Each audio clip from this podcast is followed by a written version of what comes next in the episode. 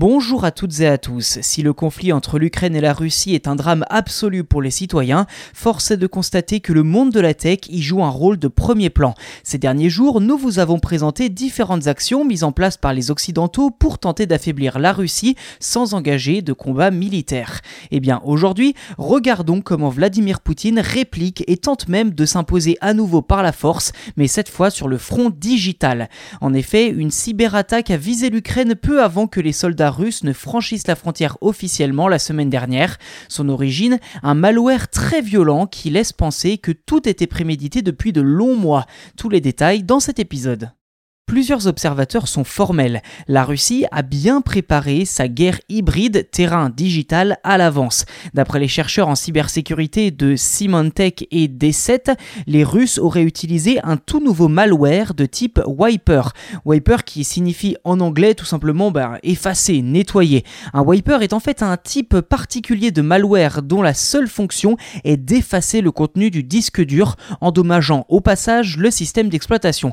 Bref, l'intention de malware est de détruire des données et du matériel informatique. Alors dans le détail, les hackers auraient directement utilisé le contrôleur de domaine pour distribuer le malware d'après E7 que je cite, dans l'une des organisations ciblées, le wiper a été installé via le GPO, la stratégie de domaine par défaut, ce qui signifie que les attaquants avaient probablement pris le contrôle du serveur Active Directory. Fin de citation. Alors au-delà de tous ces détails techniques difficiles à appréhender et à comprendre, les chercheurs ont remarqué que la Russie ciblait essentiellement les institutions financières ainsi que les entreprises travaillant pour le gouvernement ukrainien, mais pas seulement en Ukraine, également en Lettonie et en Lituanie la semaine dernière, soit quelques jours avant le début de l'offensive russe. Une autre particularité de cette attaque, un ransomware a été déployé en parallèle, sans doute pour faire diversion et mieux cacher le wiper.